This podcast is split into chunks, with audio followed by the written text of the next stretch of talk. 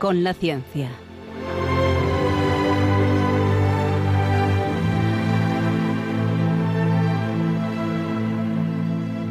Dirigido por Javier Ángel Ramírez.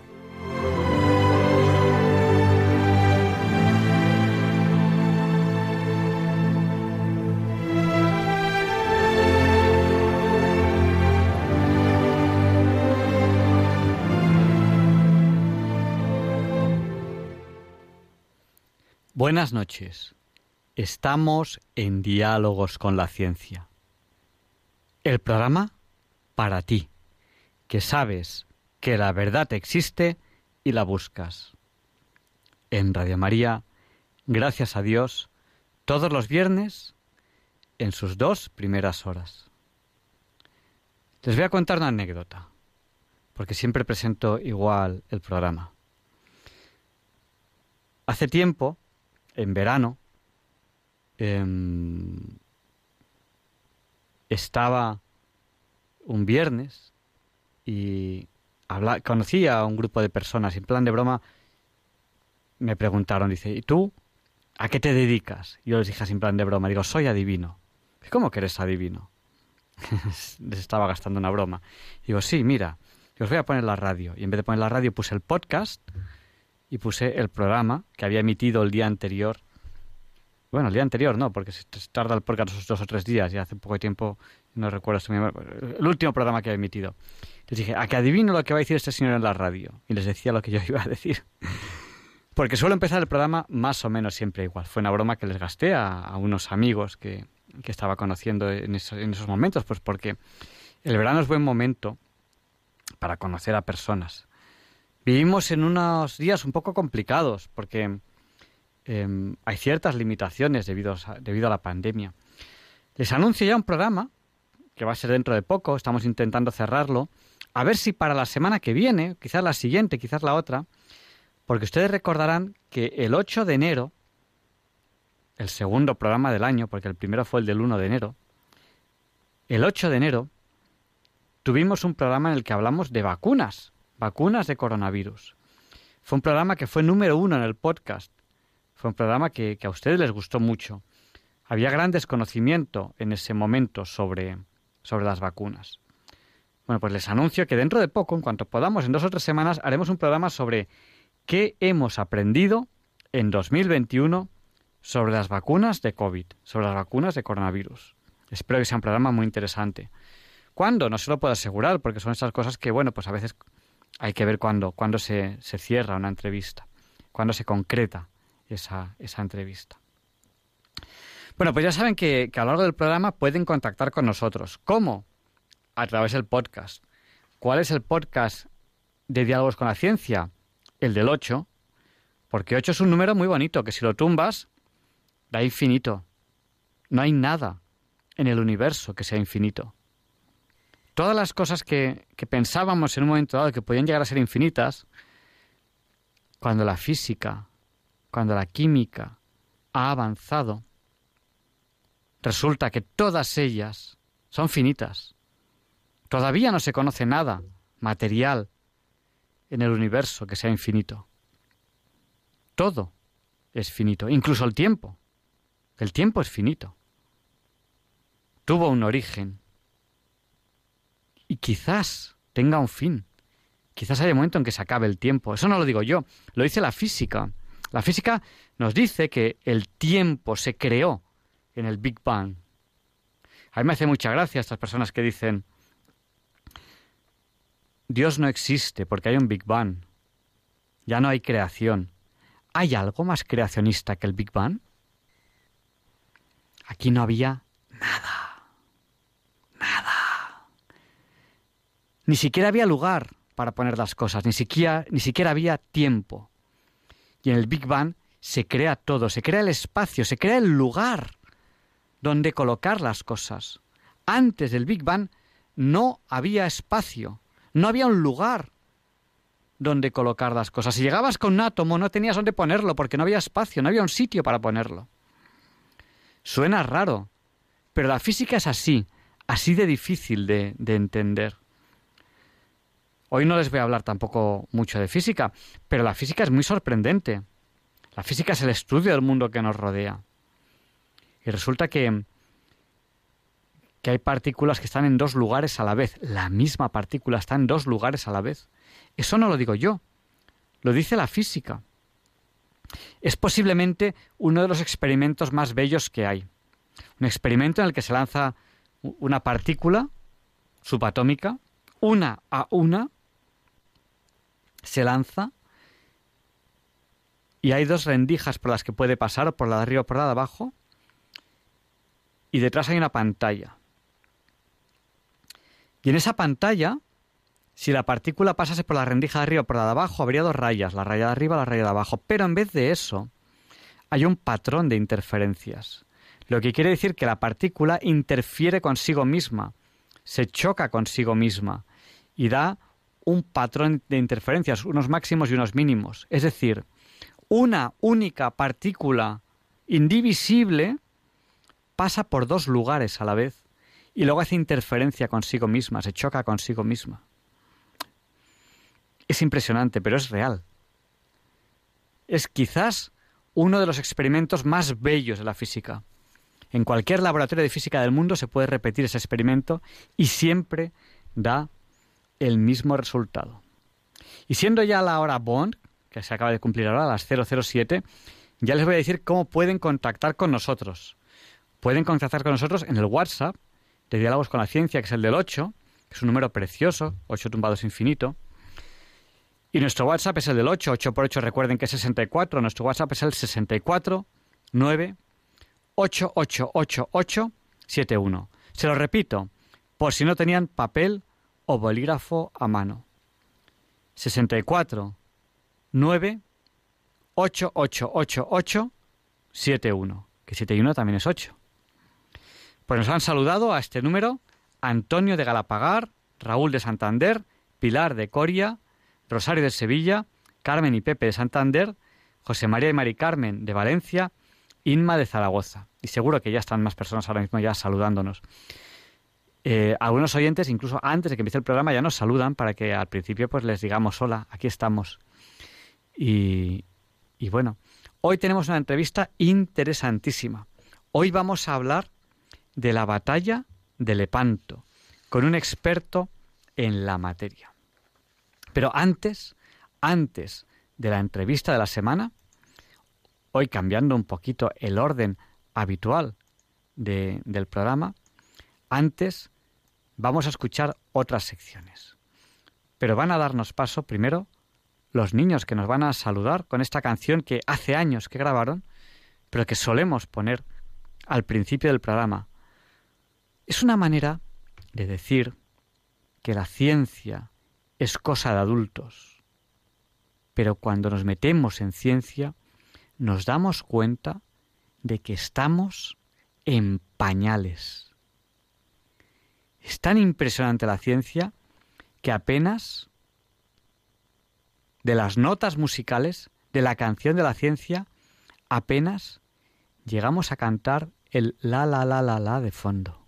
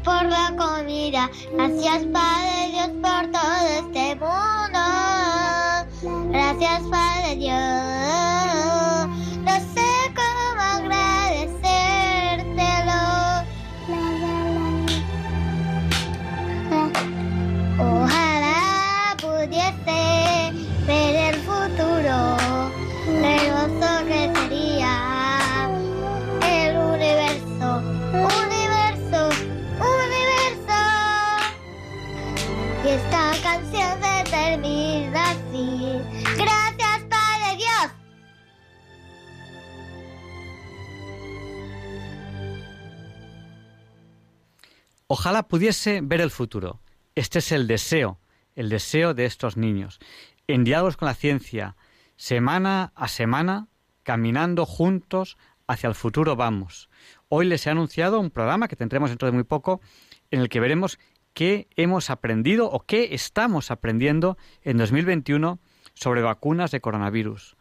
Yo recuerdo cuando hicimos el programa sobre vacunas de coronavirus el 8 de enero de 2021, un programa que pueden encontrar ahora en el podcast, que fue número uno en el podcast en su momento, un programa con cuatro expertos sobre la materia. Mirando, mirando el podcast, mirando el pasado, nos damos cuenta cómo vamos caminando al futuro. Transmitimos, ya saben, para todo aquel que quiera escucharnos. En España, a través de la frecuencia modulada y la televisión digital terrestre. Piensen en esta opción. Si viajan y no conocen la frecuencia de Radio María, nos pueden escuchar en toda España en la TDT. Y si están en algún lugar del mundo donde no pueden escuchar la frecuencia modulada la TDT, o también en España, nos pueden escuchar a través de Internet en www.radiomaria.es. Además, ahí tienen el podcast, el histórico de Radio María, con muchísimos programas y también a través de apps, de aplicaciones para dispositivos móviles. Radio María España la puede instalar en su teléfono móvil, en su tablet, en su ordenador. Seguro que también hay alguna aplicación que pueda valer. Y pueden escucharnos ahí. La aplicación se llama Radio María España, igual que el canal de YouTube. También nos tienen en YouTube, en el canal Radio María España. Y sin más dilación, Leonardo Daimiel Pérez de Madrid hoy nos hace pensar y sentir sobre este texto, que son unas cartas que les van a encantar, porque además este texto sobre el que hoy Leonardo nos hace pensar y sentir, o nos acompaña a pensar y sentir, no va a ser un texto aislado, sino que va a ser una serie de textos sobre estas cartas que creo que les va a encantar, creo que les va a sorprender. A mí la idea, cuando me la contó, me pareció fantástica, me pareció maravillosa, gracias Leonardo, que escoges unos textos con una certeza impresionante y que va a ser una serie de aproximadamente y casi con toda seguridad cinco programas y creo que este que va a ser el primero les va a encantar. ¡Ay! Se nos ha olvidado. Las autoridades sanitarias nos obligan a avisar de que diálogos con la ciencia es fuertemente adictivo.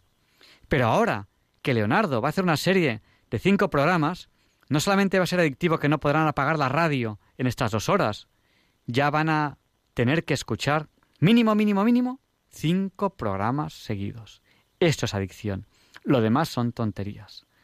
Gracias. Adelante, Leonardo.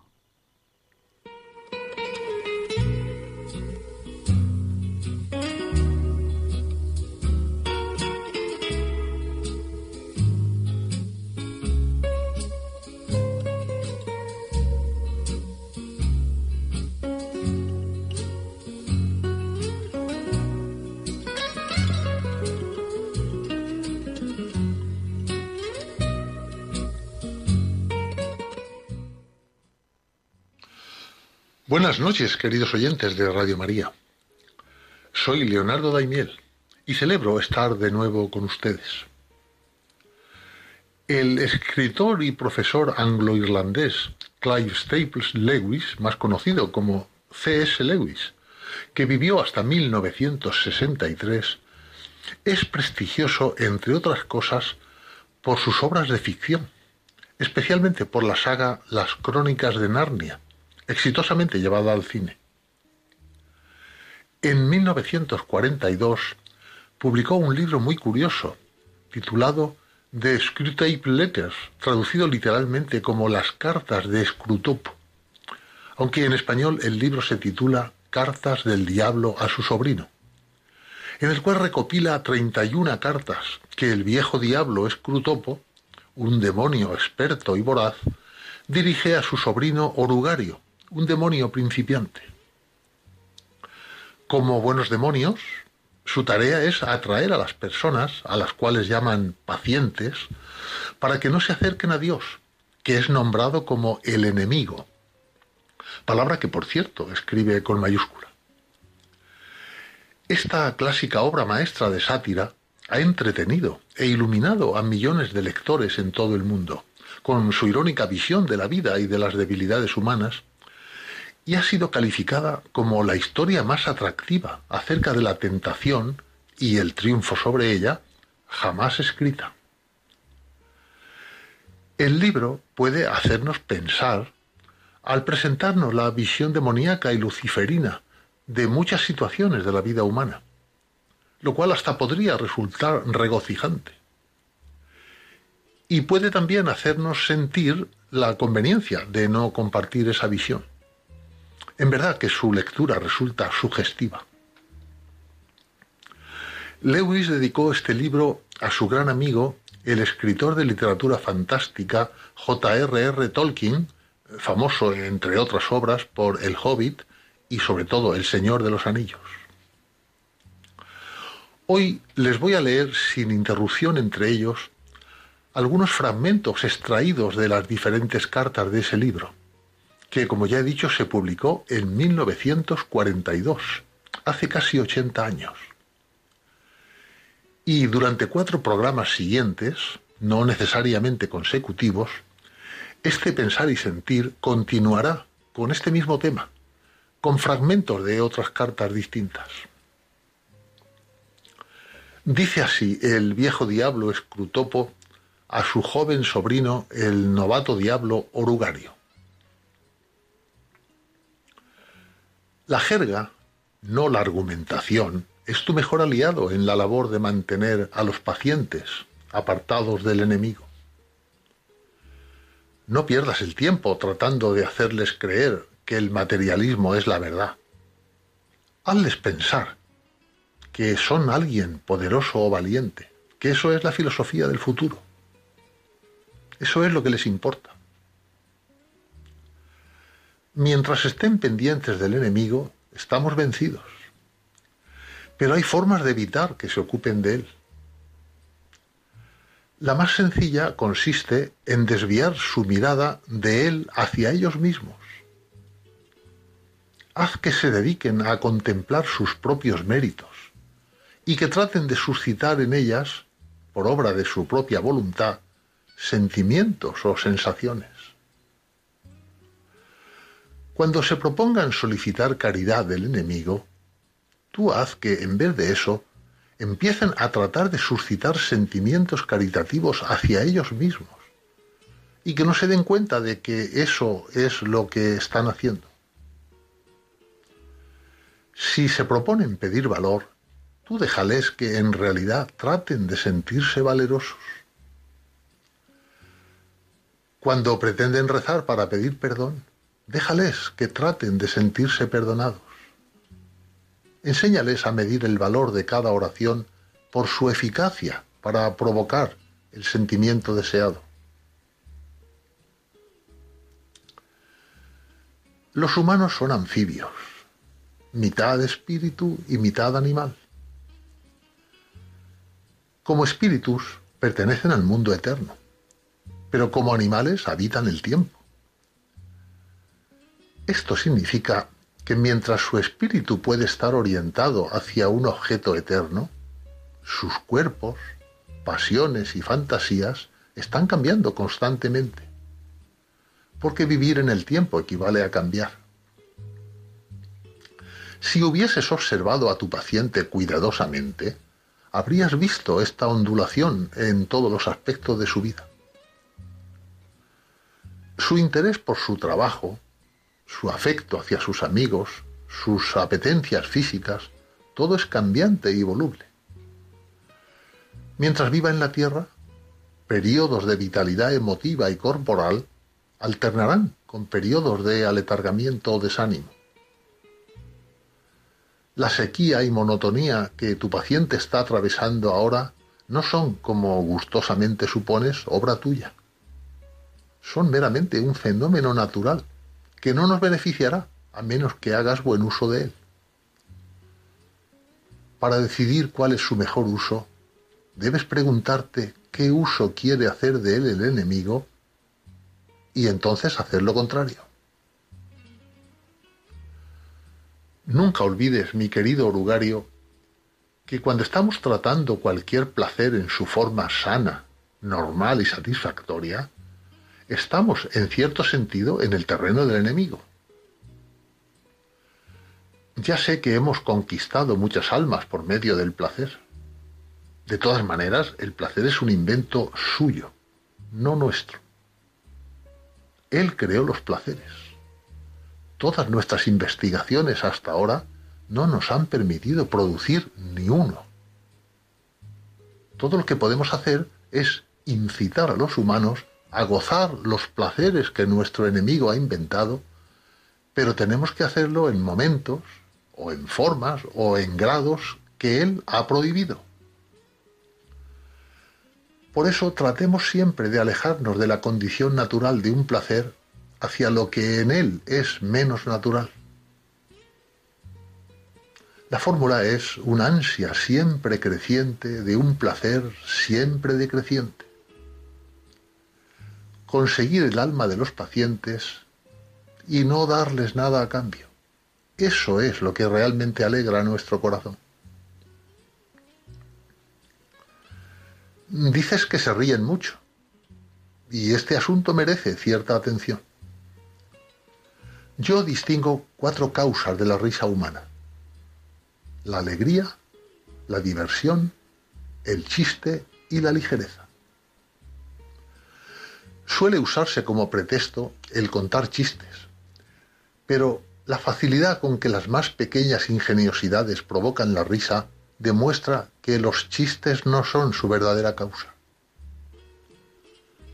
Algo parecido sucede en gran medida con ese arte detestable que los humanos llaman música. Y algo así ocurre también en el cielo. Es como una aceleración insensata en el ritmo de la experiencia celestial que nos resulta totalmente incomprensible. Tal tipo de alegría no nos beneficia nada y debe evitarse en todo momento. Además, el fenómeno es en sí mismo desagradable y supone un insulto directo al realismo, a la dignidad y a la austeridad del infierno. La diversión tiene una íntima relación con la alegría. Es una especie de espuma emocional que procede del instinto de juego. Y eso no es de muy poca utilidad. A veces puede servirnos, claro está, para distraer a los humanos de lo que al enemigo le gustaría que hiciesen o sintiesen, pero predispone a cosas totalmente indeseables, porque fomenta el valor, la solidaridad, la felicidad y muchos males más. La verdadera utilidad de los chistes o el humor apunta en una dirección muy distinta, y es especialmente prometedora para nosotros, eh, entre los ingleses, que se toman tan en serio su sentido del humor, que cuando les falta eh, es casi la única deficiencia de la que se avergüenza. El humor es el don vital que consuela de todo y que todo lo excusa. Es, por tanto, un medio inapreciable para destruir el pudor si alguien deja simplemente que los demás paguen por él, es un tacaño. Y si presume de ello jocosamente y les toma el pelo a sus amigos por permitir que se aproveche de ellos, entonces ya no es un tacaño, sino un tipo gracioso. La cobardía es vergonzosa, pero la cobardía de la que se presume con exageraciones humorísticas y con gestos grotescos puede pasar por divertida. La crueldad es vergonzosa, a menos que el cruel consiga presentarla como una broma pesada. Mil chistes obscenos o incluso blasfemos no contribuyen a la condenación tanto como el descubrimiento de que puede hacer casi cualquier cosa que le apetezca simplemente con lograr que se tome como una broma. Y eso lo conseguirá, no sólo sin la desaprobación de sus semejantes, sino incluso con su admiración. La principal causa de ello es la ligereza. En primer lugar, resulta muy económica. Solo a un humano inteligente se le puede ocurrir un chiste a costa de la virtud. En cambio, a cualquiera le podemos enseñar a hablar como si la virtud fuese algo cómico. Las personas ligeras suponen siempre que son chistosas. Bueno, en realidad no son chistes, pero cualquier tema serio se trata de un modo que implica que ya le han encontrado un lado ridículo. Y si eso se prolonga, es magnífico para nosotros, porque el hábito de la ligereza construye en torno al paciente una buena coraza frente al enemigo.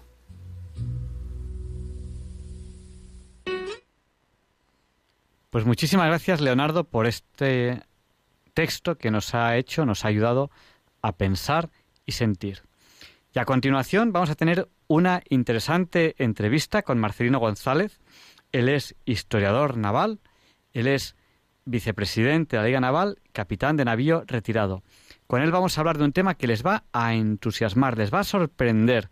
Y aunque crean que lo conocen, lo que de ello van a descubrir, creo que lo van a recordar durante mucho tiempo. Allá vamos en la entrevista de la semana. Un segundo, que nos hemos equivocado de sintonía. Esta es nuestra sintonía de la entrevista de la semana.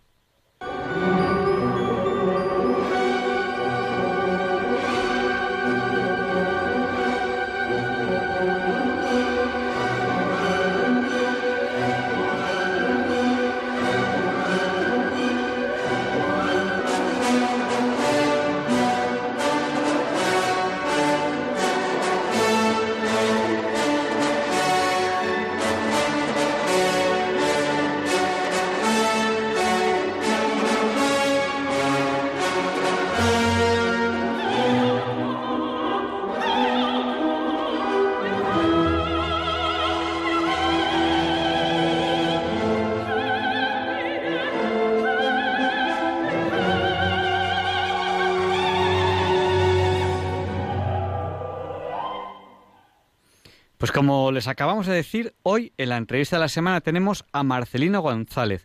Él es historiador naval, capitán de navío retirado y vicepresidente de la Liga Naval. Eh, buenas noches, don Marcelino. Hola, muy buenas noches. Bueno, quedo a sus órdenes. Soy, soy alférez de fragata, yo también retirado, hice el, servicio militar en la Armada y creo que lo primero que debo hacer es felicitarle porque hoy es el Día del Carmen. Eh, o sea que es patrona, patrona de todo lo que tiene que ver con la navegación, con el mar algo con lo que usted está íntimamente relacionado. Así que feliz patrona, feliz día del Muchas gracias, muchas gracias. Bueno, pues hoy queremos hablar con usted de la batalla de Lepanto. Tuvimos una entrevista anterior, no hace mucho, con la que hablamos con usted de, Magallanes y de esa vuelta al mundo que inició Magallanes y que terminó el Cano. Bueno, eh, ¿por dónde empezamos hablando de la batalla de Lepanto? Eh, quizá podamos empezar diciendo o preguntándole ¿En qué consistió esta batalla? ¿Quiénes tomaron parte? ¿De quién contra quién era esta batalla? Bueno, esta batalla fue de los cristianos contra los turcos, eh, de una liga cristiana, de la Liga Santa. Resulta que los, los turcos pues se habían apoderado de Constantinopla en 1453 y ahí cortaron todo el camino del comercio que venía de Oriente y eso produjo grandes eh, estropicios en la economía europea. Después empezaron los turcos a, invadir terrenos hacia Poniente, acercándose a los terrenos cristianos. Ahí estuvo Solimán, bueno, este hizo algún tratado con Venecia y demás, pero su sucesor, Selim II, rompió cualquier tipo de tratado en 1566 y ya empezó a apoderarse de terrenos del Mediterráneo oriental, Mediterráneo occidental, de Europa y del norte de África y aquello fue un, gran peligro para los reinos cristianos y fue por eso por lo que el Papa organizó una liga para pelear contra, contra ellos. Organizó una liga santa. Eh, el Papa intentó traerse a, a, todos los países cristianos para luchar contra los turcos, contra los musulmanes pero se encontró con muchos problemas porque unos tenían unas cosas que hacer, otros tenían otras ocupaciones, otros tenían esto, otros tenían lo otro, y al final solamente consiguió la Liga Santa esta, que digo, con sus eh, estados pontificios, con España y con Venecia, que si Venecia estaba reticente, al final dejó de estarlo, porque los turcos subiendo por el Adriático la tuvieron en las puertas. Y entonces fue cuando decidió pues unirse a esta Liga Santa. Y esta fue la Liga Santa que se organizó contra la fuerza turca que le presentó, y presentó, le presentó batalla que tuvo lugar el 7 de octubre de 1571 en el Golfo de Lepanto. Eh, no, sé si Liga Santa o, Santa Liga, y yo lo he escuchado como Santa Liga, supongo que, es, lo mismo. Es lo mismo, sí. Claro. ¿Quién era y, bueno, qué fuerzas tenían? Usted nos ha hablado de, varios países. ¿Y, qué aportaban estos países? Más o menos, más o menos de, qué fuerza estamos hablando para, para, Vamos a ver, este enfrentamiento? La, la Santa Liga, pues, eh, tenía eh, unas 200 galeras, 207 galeras, de ellas eran 115 de España, España y estados que ahora veremos cuáles. Después 79 de Venecia y 13 los estados pontificios y además había unas seis galeazas venecianas que eran unos barcos muy grandes y otros barcos de vela que eran como 26 naus y demás que eran para aprovisionamiento, o sea, unos 200 barcos. De, de España, de las 115, en realidad eran de España y terrenos españoles y de gente que estaba asociada con España, de modo que eran de España, de Nápoles, Génova, Malta y Saboya, 115 eh, galeras, en total 207.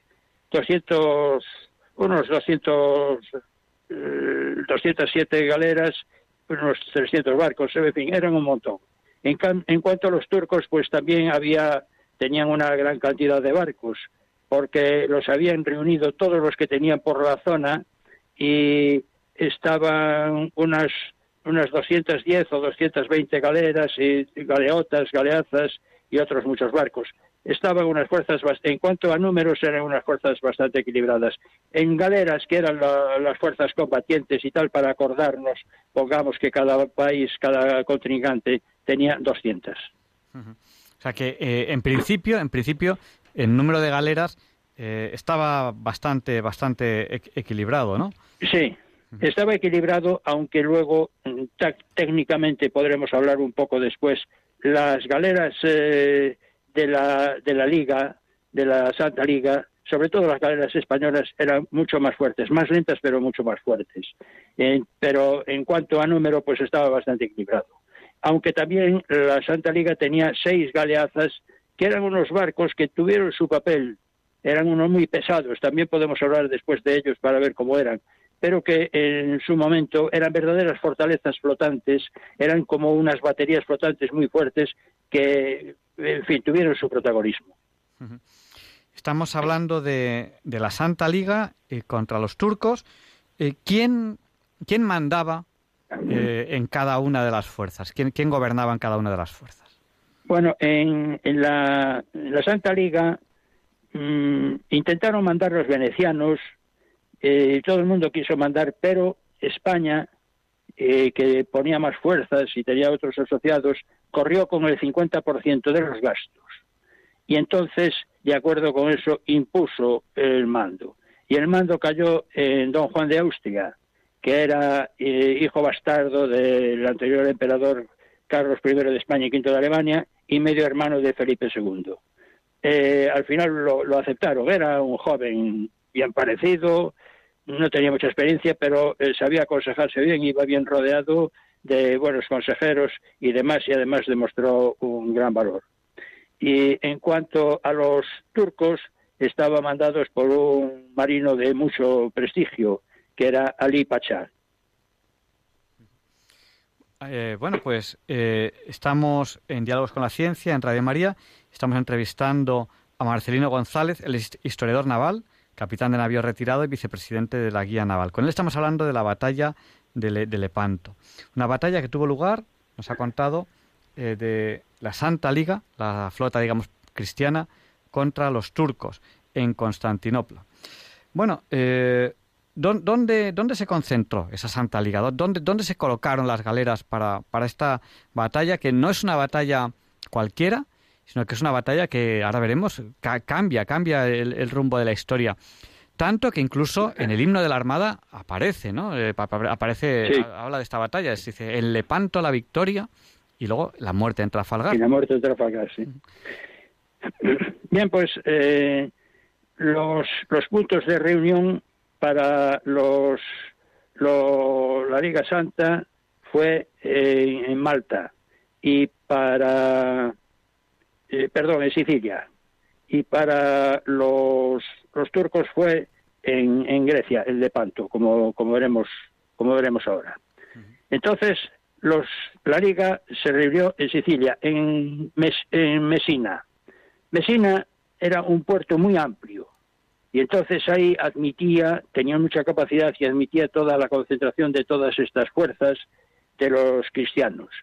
Mm, estaba mm, un poco lejos de donde estaban actuando los turcos entonces, que ellos estaban por el Adriático y por las costas de Grecia y por ahí. Entonces estaban un poco alejados. Pero además, concentrándose ahí, podían organizarse muy bien para Mm, si sabían por dónde daban los turcos, poder sorprenderlos. Y ahí se concentraron eh, a lo largo de julio y septiembre. Claro, eran un montón de barcos, venían de montones de sitios, de modo que empezaron a concentrarse el 23 de julio, que fueron los primeros que llegaron, fue Veniero, llegó con unas con galeras venecianas el 23 de julio, y el último en llegar fue el 5 de septiembre, don Álvaro de Bazán, con galeras españolas, y mientras tanto fueron llegando los demás. Entre ellos, Juan de Austria llegó el 25 de agosto con galeras españolas. Ese fue el punto de reunión eh, de la Santa Liga en Mesina, como digo, en Sicilia. Y en cuanto a los turcos que estaban mm, por el Adriático y por las costas de Grecia y por las costas dálmatas y demás, cuando se enteraron de que estaban los cristianos organizándose, ellos se metieron en Lepanto. En Lepanto, ahora, ahora ya no le llaman, Lepanto es una ciudad que está en el, en el estrecho, que antes se llamaba de Lepanto, ahora recibe dos nombres, ahora lo cuento, que es la que separa en Grecia, casi la, corta en dos, separando el Peloponeso del resto. Lepanto es una ciudad que está en medio de, ese, de esa entrada alargada. Ahora esa entrada alargada se le llama a la parte del levante, es el, el Golfo de Corinto, que tiene el canal de Corinto, y la parte de poniente es el Golfo de Patras o Patras, cada uno lo llama como le parece, Patras, y fue precisamente ahí, en Patras, donde tuvo lugar el combate. O sea que los puntos de reunión fueron Mesina, eh, para los cristianos en Sicilia, Italia, y en Lepanto, en la ciudad de Lepanto, en el puerto de Lepanto, dentro del Golfo de Lepanto, eh, en Grecia, para los turcos. Y estando ahí los turcos, reunieron a todas las galeras que tenían dispersas, porque las tenían dispersas en África, en otros lugares, en, otros, eh, por el Adriático, en otros lugares de Grecia, en Chipre, Malta y demás, y estaban y las reunieron ahí. Esos fueron los puntos de reunión. o sea, digamos lo que lo que se suele llamar el teatro de operaciones fue en Patras, ¿no? Si no si no si no me equivoco. Exacto, sí, fue en Patras, que es la parte mm, de poniente del Golfo de Lepanto, la que tiene salida hacia, hacia poniente. Fue, y fue pegado, bastante pegado a la parte norte de, de, la costa. En, esto, eh, en un estrecho de que se llama de Oxia, que es un estrecho que es por donde apareció la, la Liga Cristiana que venía desde, desde el norte costeando, y fue en esa zona, bastante pegado a tierra. De hecho, eh, muchas galeras eh, turcas vararon en la parte norte al querer pasar entre tierra y las galeras cristianas. Hemos hablado de, Juan de Austria comandando eh, la Santa Liga. Hay muchos otros nombres que luego, luego podemos mencionar. el, famoso Álvaro de Bazán o, o, uno que nos sonará a todos mucho, un tal Manco de Lepanto, que dice, dice, ¿y ese quién era? ¿Ese quién era? Pues les sonará a lo mejor más si les digo Miguel de Cervantes, ¿no? O sea, hay muchos personajes históricos ahí. Hay que tener en cuenta que estamos hablando, pues quizás usted me lo pueda decir mejor, pero quizás entre los dos bandos, quizás podamos hablar de, mm, no sé, eh, unos 160.000 hombres. Pues por ahí habría, sí. En cuanto a, en cuanto a Cervantes, pues efectivamente él era eh, soldado en la galera marquesa, que pertenecía a la escuadra de Nápoles de las fuerzas españolas en la Santa Liga. Y fue el que dejó escrito que aquello fue la más alta ocasión que vieron los siglos. Dejó escrito después. Ahí en Lepanto él fue herido eh, en el pecho y en un brazo, en el brazo izquierdo, y le, le quedó, no lo perdió, pero le quedó seco, o sea, le quedó inútil. Lo que pasa es que como llevaba un cotalete, una, una especie de armadura de cuero muy fuerte, que era la que llevaban muchos de estos, pues entonces las era, fueron disparos, podían haberlo matado, pero solamente le, hirieron y le dejaron el brazo izquierdo inútil, por eso le llaman el mango de Lepanto. Eh, bueno, yo, no conozco mucho eh, la jerga detallada de cada uno de estos barcos, las galeras, los galeotes, los galeones. Eh, ¿Cómo eran estos barcos? ¿Qué, tipos de barcos eran? Un poco para que nos hagamos una idea. Todos los barcos propulsados a vela, con cañones, ¿cómo eran? Sí, vamos a ver, eminentemente los barcos que, que pelearon aquí eran barcos de lo que se llama marina rémica, de remos. Aunque llevaban velas, las velas eran para el tránsito. O sea, eran predominantemente barcos de remos todos. Los que iban a vela, que eran algunas naus y demás, eran de aprovisionamiento. No era, era para llevar soldados, para llevar víveres, llevar repuestos, armas de repuesto, municiones y demás. Entonces, los barcos estos, como digo, eran sobre todo galeras, que eran los más abundantes, eh, pero todos los demás también, como eran galeotas, eh, fragatas, bergantines, fragatas e incluso las grandes galeazas, todos eran muy parecidos en diferentes tamaños. Eran barcos muy largos, muy estrechos, con muy poco calado y eh, movidos sobre todo a remos, con remeros.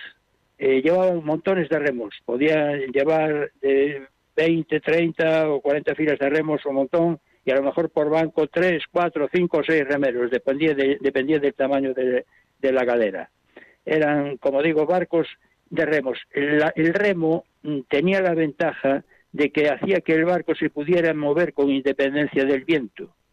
Entonces, y por eso eran muy útiles en los combates. Lo que pasa que al ser unos barcos tan largos y tan estrechos, eh, no podían aguantar la mar muy fuerte. Eh, porque eh, eran largos y estrechos y le cogía ola por el medio, le producía rufos y quebrantos, podía partirse, aunque ya estaba mm, construida para que no le ocurriera eso. Pero de todas formas, no invernaban estos barcos. En el Mediterráneo salían desde mediados de mayo a mediados de octubre, o sea, en las épocas medio primavera, todo el verano, medio otoño, y luego invernaban. Eh, como digo, la galera era el, barco más abundante, después era la galeaza, la galeaza era como una galera, pero mucho más grande, iba con un montón de, cañones y, demás, pero era tan pesada, tan pesada, que para llevarla de un sitio a otro, aunque llevaba muchos remos y muchos remeros y también velas si había viento, en realidad para moverla y en los despliegues para moverlas en Lepanto, las tenían que llevar galeras, relevándose, las tenían que llevar a remolque. Después había otros barcos que eran más pequeños, que eran las galeotas. La galeota era como la mitad de una galera. La galeota eh, intervenía en combate también. Era muy parecida a la galera, pero pongamos que era la mitad.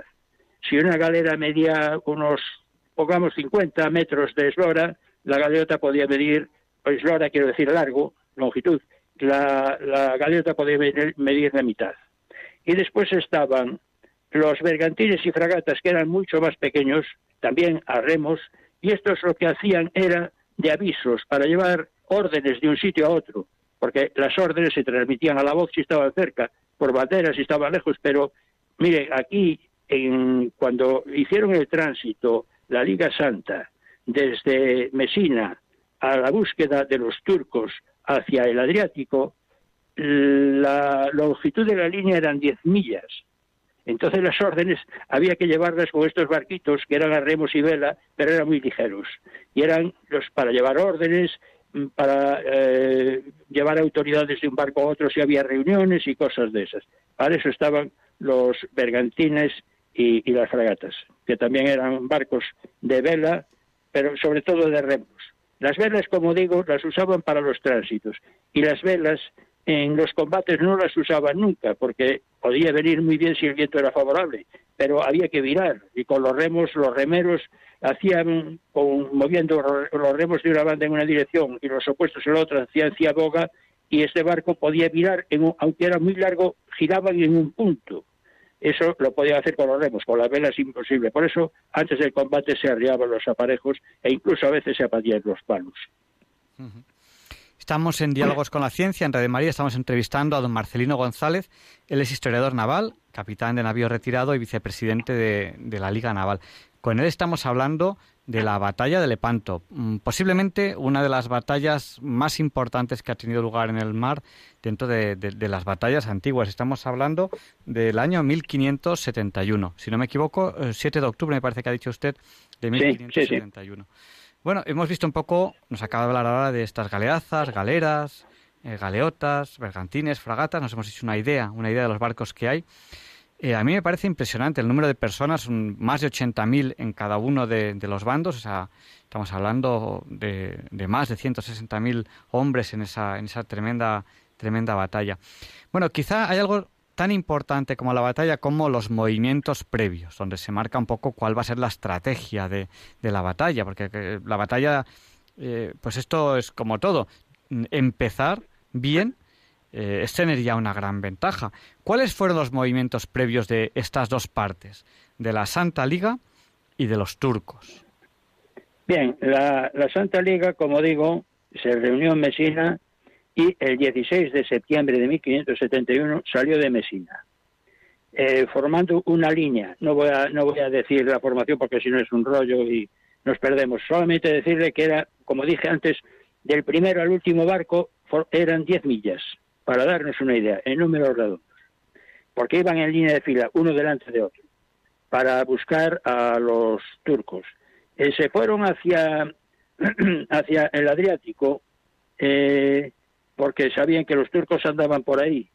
Y entonces eh, se fueron primero a Corfú, que está casi en el, en el estrecho. después estuvieron en Cefalonia, en Pétela y por, por final, al final en Lepanto. Andaban buscando a los turcos, no sabían dónde estaba muy bien. Estuvieron en Prevesa. Prevesa fue un lugar donde los turcos les habían, con anterioridad, habían pegado una paliza a los cristianos, pero ahí no estaban, hasta que al final, pues se enteraron de que estaban en Lepanto. Digamos que en, Lepanto, en Petera estaban el 6 de octubre, en, Cefalonia estaba en el 4 de octubre, se iban acercando y el 7 de octubre fue el día de fue el combate. Eh, ellos, o sea que fueron recorriendo el Adriático del norte al sur buscando por los puertos, mirando, mandando descubiertas, mandando otros barcos, hasta que se enteraron que estaban en Lepanto. Eh, los turcos eh, se metieron en, Lepanto cuando se enteraron de que los, la Liga Santa estaba por ahí buscándolos. Y se, metieron en Lepanto para mm, buscar, mandar aviso a todos los barcos, como dije antes, que estaban en otros sitios, y reunirse ahí toda, toda la flota turca. Mientras tanto, mandó a corsarios que se metieran por ahí a ver dónde estaban los cristianos. Y hubo verdaderos mm, virgueros, o sea, hubo gente muy buena, porque hubo alguno, hubo un turco que se metió un día de noche en Mesina, cuando estaban los cristianos allí reunidos en Sicilia, y pasó, desfiló delante de ellos eh, contándolos. Creyeron que era uno de ellos y se fue de allí y llegó con noticias de que estaba en Mesina.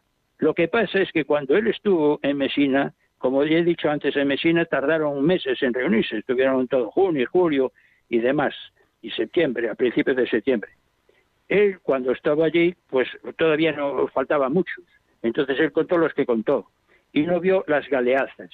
Entonces, cuando se fue a, Lepanto a decirle a Ali Pachá lo que había visto, pues le dio mucha muy buena información, pero información que eh, equivocó a los turcos a los turcos porque se creyeron que la Liga Santa era mucha menos, porque claro mm, había visto lo que había visto, había contado los barcos uno a uno, pero faltaban muchos. En otros lugares también hizo, hicieron lo mismo.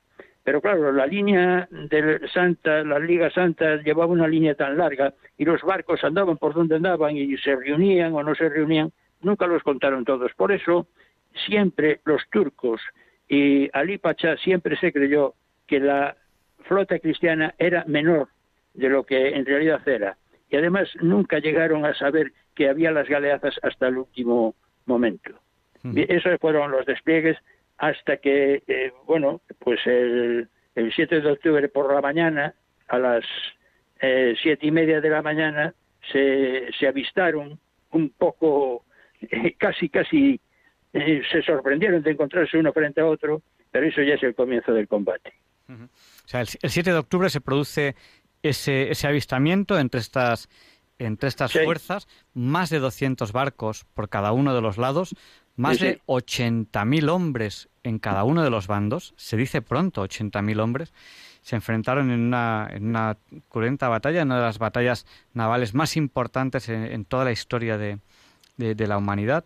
Eh, bueno, eh, ¿cómo estaban desplegados eh, en ese momento que, como nos acaba de contar don Marcelino González, se sorprenden unos a otros, se estaban buscando, pero de un momento dado pues se, se, se, sorprenden. ¿Cómo estaban desplegados en ese momento y cómo se inició el combate? Vamos a ver, a las, el 7 de octubre de 1571, sobre las siete y media de la mañana, la flota turca venía navegando por el la parte del Golfo de Patras, iba navegando hacia Poniente, con iban a vela, viento en popa.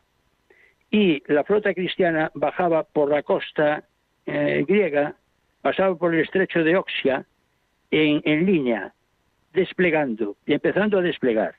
Y ahí se vieron, estaban a 15 millas uno de otro. Eh, entonces, eh, los turcos, cuando los vieron, eh, empezaron a, remar, a, a abogar todo lo que podían para intentar sorprender a la flota cristiana antes de que pudiera desplegar, porque la flota venía por el estrecho entre las islas y tierra en línea y empezaba a desplegar. Eh, pero afortunadamente la flota cristiana eh, pues pudo desplegar, le dio tiempo, reaccionaron rápido, estaban muy bien adiestrados, ya habían hecho ejercicios, don Juan de Austria se había preocupado de esto y más o menos ocuparon los puestos para el combate, digamos. Eh, cuando eran las 11 de la mañana, estaban, estaban ya bastante desplegados, lejos todavía, quedaba una hora para producirse el combate. Y los cristianos estaban ya desplegados, solamente había una pega con las galeazas, había de las seis que tenían que ir a proa, solamente estaban cuatro, las otras dos estaban un poco despistadas. Pero la flota turca también estaba, estaba desplegada y el combate empezó poco, poco después de las, de las 12 del mediodía. Eh, si quiere puedo eh, dar el detalle de cómo era el despliegue de cada uno para dar una idea de cómo era la batalla, cómo se iba preparando. Sí, bueno, eh, de manera que eh, usted, usted lo está contando de una manera que, se puede entender, no son términos tampoco muy, muy navales. no, no. Ah, sí, sí. Entonces es perfecto que nos cuente un poco cómo, cómo estaba. Estamos haciéndonos una idea de ese avistamiento, 7 de la mañana, del día 7 de octubre. Sí. Yo, a ver, mm, es casualidad. 7. Eh, ¿Sabe que eh, la Biblia tiene, tiene un significado, los números? El 7 es, es, un número que siempre se ha considerado la buena suerte, pero tiene un motivo, y es que es eh, el número 3, que es la Santísima Trinidad, que es Dios, y toda la creación, norte, sur, este, oeste, que es el 4. Y entonces 3 más 4 es 7, y es Dios con la creación, es el número de la plenitud.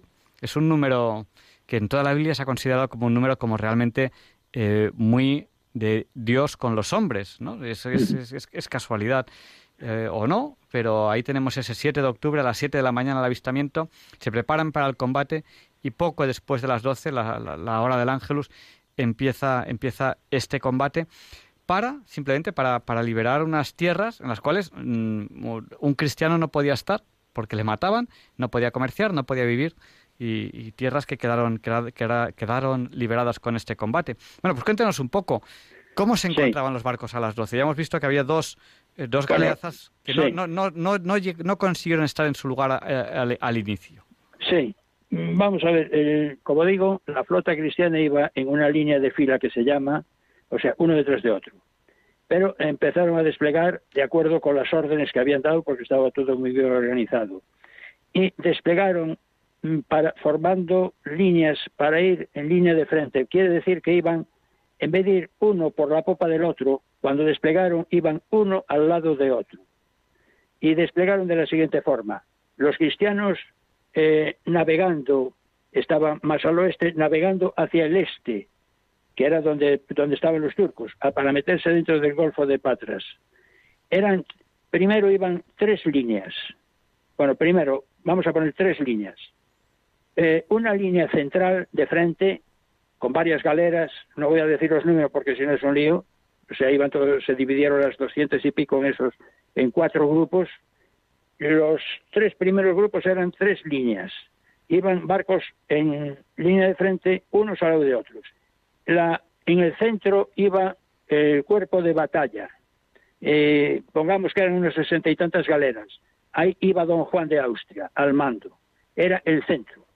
Después, eh, por la derecha llevaba otra formación separada, pero también eh, barcos que iban uno al lado de otro, o sea que eh, todos navegando hacia eh, Levante, a la búsqueda de los turcos. Y esa fuerza estaba mandada por Andrea Doria. A la izquierda de don Juan de Austria había otra línea, que también eran barcos uno al lado de otro, y estaba mandada por mm, Barbarigo, veneciano. De modo que iban tres líneas. Eran tres bloques de barcos, uno al lado de otro, eh, y todos navegando, eh, formando una línea perfecta, navegando hacia eh, Levante. Por la popa, por la popa, un poco separada, iba otra línea, también navegando hacia Levante, y esta era la de don Álvaro de Bazán, que iba ahí, en esa posición, para acudir a donde fuera necesario. O sea, para ir al norte, para ir al centro, para ir al sur, para ir a donde fuera necesario. Y esta era la retaguardia o socorro. Después eh, había seis galeazas y de esas seis galeazas tenían que ir dos delante de cada una de las tres líneas que iban delante. O sea, una de dos galeazas delante de los barcos de don Juan de Austria, otras dos galeazas delante de los barcos de Andrea Doria y dos galeazas delante de los barcos de Barbarigo. De modo que las líneas eran, primero iban seis galeazas, después tres líneas de galeras y después la retaguardia. No sé si quedó claro más o menos. Bueno, yo, creo que nos hacemos una idea, o por lo menos suficiente como para, para, imaginarnos lo que... Bien, pues ahora, ahora cuento cómo iban los turcos, porque los turcos más o menos iban igual, lo que pasa que los turcos, bueno, navegaban, los turcos navegaban hacia poniente, porque venían de Levante hacia poniente, hacia los cristianos. Y la diferencia es que no tenían galeazas. De modo que esas galeazas que llevaban los cristianos delante, ellos no las tenían. Por lo demás, eh, llevaban también un cuerpo de batalla, un cuerpo central, en el que iba Lipachá, como en el otro iba don Juan de Austria. Después, al, norte, por la derecha, iba otra línea que esta iba mandada por Siroco. Más, más al sur, por la izquierda, iba otra línea mandada por Uchalí. Y a popa iba otra línea, que era como la de don Juan de Austria en los cristianos, y aquí era la de reserva de Dragut. O sea que era una cosa muy parecida. En principio iban formando una media luna o algo así, pero luego formaron unas, formaron en líneas, líneas derechas como, como los, como los cristianos. Y esos eran los, los bloques. La táctica eh, de los españoles, de los, de los cristianos, era atacar de frente. Mm, hay que decir que las galeras de la Liga Santa eran más pesadas que las galeras turcas, porque mm, llevaban más defensas, llevaban empavesaduras de madera, que eran unos parapetos de madera para hacer bastiones detrás de los que se metía la gente. La gente llevaba armaduras o de cuero o de o, metal, de metal, de esos petos, espaldares, eh, cascos y demás. Y eh, llevaban más cañones. Las galeras de la Santa Liga a proa de la artillería principal normalmente llevaban cinco cañones, mientras los turcos a proa en artillería principal llevaban tres. Y no tenían esas defensas, que digo yo, de pavesaduras, y los turcos no llevaban mm, eh, armas defensivas, o sea, mm, todo lo más que llevaban eran cota de mallas y la llevaba alguno. Ellos decían, los turcos decían que ellos eh, iban al combate así, de esa forma. Si estaba en la voluntad de Alá que si tuvieran que morir, se morían. Pero no, se, no eran tan fuertes. La ventaja que tenían los turcos es que sus galeras eran mucho más ligeras y eran capaces de hacer maniobras envolventes por su rapidez, que eran muy peligrosas. Pero mm, la ventaja de, los, de las galeras eh, cristianas con su fortaleza y con su armamento era muy superior. Eh, por otra parte, los mm, turcos casi no llevaban armas portátiles de fuego, solamente llevaban arcabuces y mosquetes los genízaros y eran bastante antiguos. En cambio, en cambio llevaban muchos arcos y flechas y muchas ballestas con virotes. La Liga Santa, en cambio, ya había dejado las ballestas y los eh, los virotes y las flechas y los arcos. Llevaban muchos mosquetes, muchos eh, eh, armas de fuego portátiles, pistolas y trabucos y demás. La verdad es que los turcos preferían las flechas porque por, por un tiro de arcabuz ellos disparaban siete flechas, pero los cristianos iban bien protegidos y en cambio un tiro de arcabuz hacía mucho daño en los turcos. Al final, en muchos sitios los turcos se quedaron sin flechas y eh, los cristianos siguieron teniendo balas en los arcabuces. De modo que todas esas cosas fueron las que hicieron que se inclinara la victoria hacia la parte cristiana. ¿Cómo, hemos visto eh, ese encuentro a las 7 de la mañana, esa preparación del combate hasta las 11, 12, mm. el, inicio del combate prácticamente después del mediodía, después de las 12? ¿Cómo discurre este combate? ¿Cuánto dura y cómo, cómo discurre? Bueno, el, combate lo podemos, en, total diremos que duró unas 5 horas, 4 horas y pico, 5. Empezó poco después de las 12 eh, empezó mm, con los combates en estos casos con las con la marina de remos tenían dos fases una era a distancia o artillero o con flechas o con lo que fuera y después estaba la, la investida el abordaje y el cuerpo a cuerpo era la, investida era con el espolón un espolón una galera se tiraba contra la otra, cada una intentaba romperle a la otra los remos de la banda donde la abordaba, clavarle el espolón en el costado y se podía hundirla. Y si no, usaban el, espolón como pasarela para pasar al otro barco y, atacarla. Eh, los ataques, las luchas a bordo de las galeras eran como eh, peleaba la infantería y la infantería peleaba exactamente igual que si fuera en tierra con la pequeña, enorme diferencia de que en tierra, bueno, normalmente hay un campo abierto o hay montaña, hay lo que sea, pero hay espacio. En las galeras que iban a tope de gente, con todos los remeros, con todo, y tenían poco espacio, pues era un espacio muy constreñido, difícil hasta para pelear. Eh, además, si había algo de mar, los barcos pues eran plataformas inestables, y entonces eso dificultaba el combate. Y además uno, además de recibir un tiro o recibir un espadazo o un sablazo, pues también se podía caer al agua y si caía con la armadura, pues se ahogaba. De modo que tenía sus, sus complicaciones. Pero en fin, esto, mm, vamos a ver, el primer encuentro, el primer contronazo mm, grande fue eh, en la parte norte. Fue donde, donde estaba Barbarigo, en la parte norte, Barbarigo por la parte de la liga, y Siroco de los turcos. Estaba cerca de tierra, en Punta Escrofa se llamaba, que el combate tuvo lugar al sur de Punta Escrofa, eh, dentro de ese eh, Golfo de Patras que he dicho antes. Siroco lo que intentó con sus galeras, eh, su capacidad de maniobra, que eran más ligeras y como digo yo, con maniobras envolventes, Siroco intentó mm, rodear a Barbarigo por delante y por la retambufa por detrás, pasando entre Barbarigo y la costa. Barbarigo, que lo vio, acercó todas las galeras, todo lo que pudo a la costa, pero los turcos conocían aquello muy bien y lograron pasar algunas, pero otras muchas galeras de Siroco vararon en la costa y los turcos muchos salieron corriendo por tierra adentro.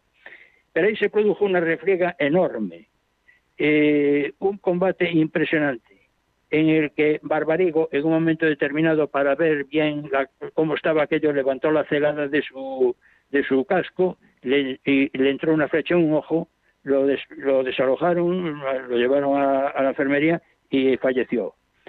Siroco también falleció. Eh, ahí se produjo un combate duro. Eh, en algún momento los barcos de Barbarigo recibieron la ayuda de don Álvaro de Bazán, que iba a popa en el centro y podía mandar barcos a todos los lados. Vio cómo era aquello y mandó unos cuantos barcos que ayudaran. Y al final las tropas, las eh, fuerzas de Siroco fueron totalmente diezmadas. O sea, no quedó, no quedó nada. Eh, Barbarigo se salió con la suya, lo que pasa es que él murió en el combate. Después el siguiente, el siguiente encontronazo gordo fue ya en el centro, donde iban los cuerpos de batalla de los dos barcos, de las dos escuadras iba don Juan de Austria por un lado y Ali Pachá por el otro. Don Juan de Austria había hecho algo que no había hecho nadie, y es que le quitó a las galeras la ventaja que tenían del espolón. Mandó cortárselos antes del combate. ¿Por qué? Porque con el espolón el cañón central pues tenía que tirar si tenía tenía que tirar por encima del espolón y él lo que quería era disparar con el cañón central, que era el más gordo, lo más cerca posible de los otros barcos para barrerlos. Y para eso mandó cortar el, el, espolón. En cambio, los turcos siguieron con el espolón, de modo que los primeros disparos de los turcos pues se fueron al aire porque eran armas de muy poca precisión y más allá de los, aunque alcanzaban mil metros, mil quinientos o dos mil, más allá de los 100 metros, pues la efectividad era, nula. Pero ahí se produjo un, un enorme. De hecho, la galera sultana, la de Ali Pachá, se clavó contra la real de don Juan de Austria y ahí se organizó una batalla enorme.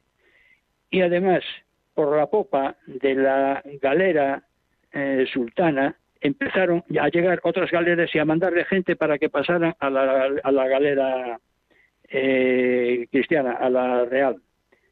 Afortunadamente, por la popa de la real llegaron otras galeras también, mandaron gente a bordo para echar a los turcos que entraban a bordo, que además Álvaro de Bazán, que estaba muy atento a todo lo que pasaba, también mandó fuerzas ahí. Y él mismo intervino ahí, en, esa, ese combate. Eh, fue un combate terrible en el centro, hasta que en un, en un momento determinado la sultana mm, abrió la bandera, esto, Ali Pachá, mm, ahí se cuentan cosas, dicen que, que estaba herido, dicen que alguien le cortó la cabeza y se la puso, le dio a otro que la puso en una pica y se la presentó en la pica a don Juan de Austria y don Juan de Austria dijo que tiraron la cabeza al agua que no quería ver eso. Eh, eso puede ser fábula, pero la verdad es que Ali Pachá falleció ahí. Y, el, el, centro, al final, pues también la victoria se inclinó de parte de los cristianos.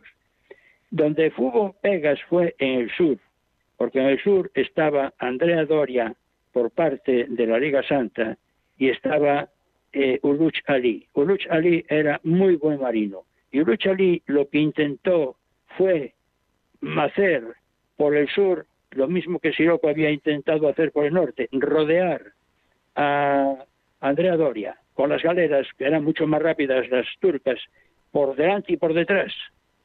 Pero Andrea Doria lo estuvo marcando y no se lo permitió. Pero al hacer eso se fueron los dos muy al sur. Entonces hubo un momento en que la fuerza de Andrea Doria estaba muy separada de la de don Juan de Austria, que era la fuerza del centro. Había un, hueco enorme.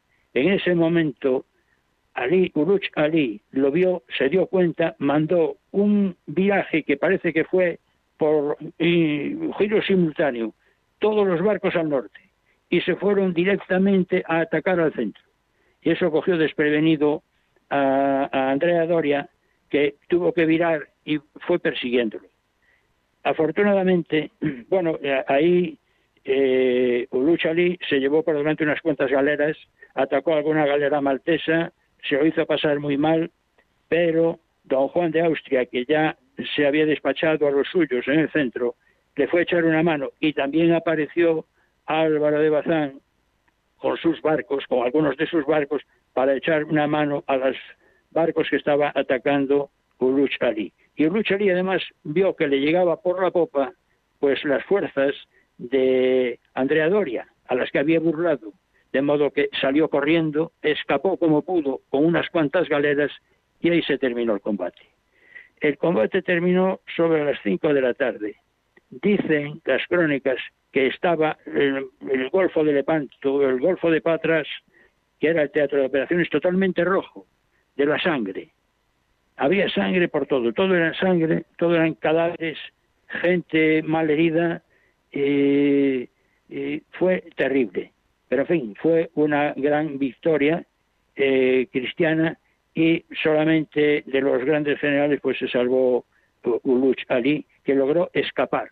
Cuando vio que se le echaban encima algunas galeras que había cogido, que había capturado, las soltó y salió zumbando. Y fue el que se salvó.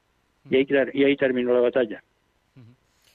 Bueno, eh, yo creo que ya, ya hemos visto un poco el resultado y bueno, eh, también hay que hablar de, de, botín. Eh, ¿cuál, cuál, fue el botín de, de esta batalla? Pues el, el, botín fue enorme. Esto hay que, hay que decir, primero, yo creo que mejor vamos a ver los resultados para luego comparar el botín.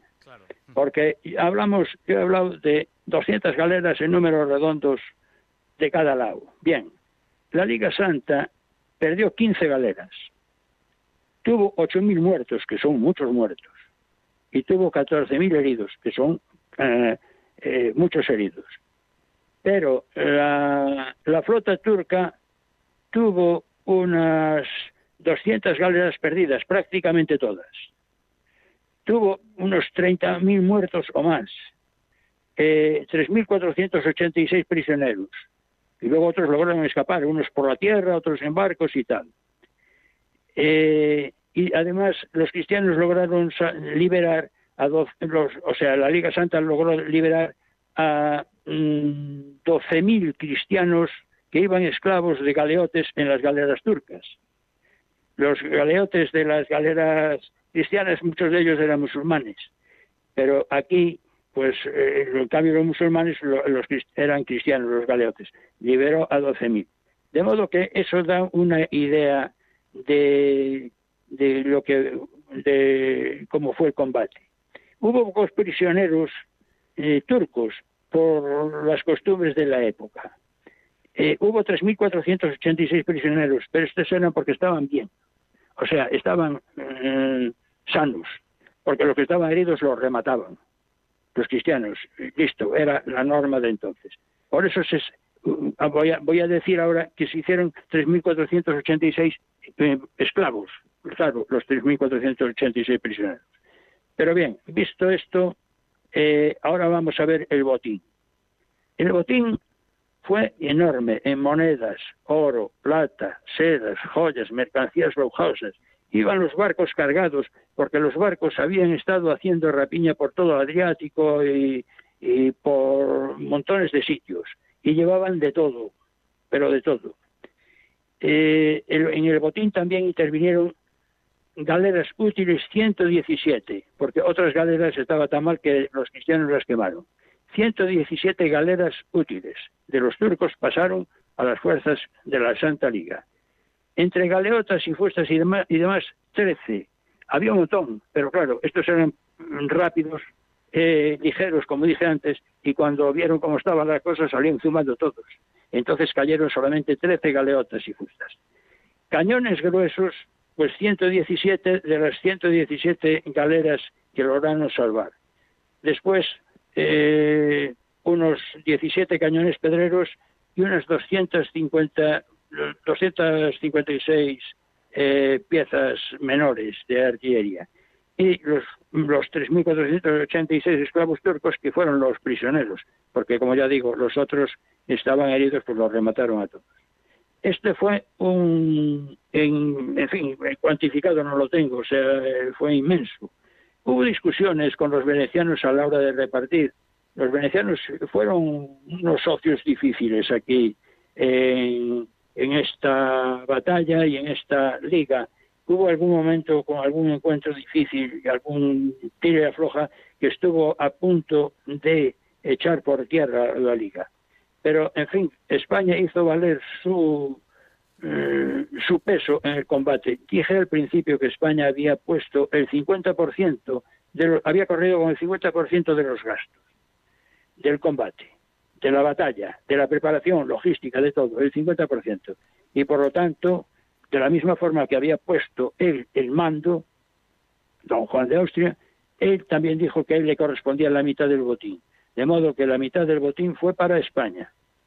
Bueno, y repartió con los demás, con algunos socios, lo que les correspondía Malta y demás, pero, en fin, el 50% para España.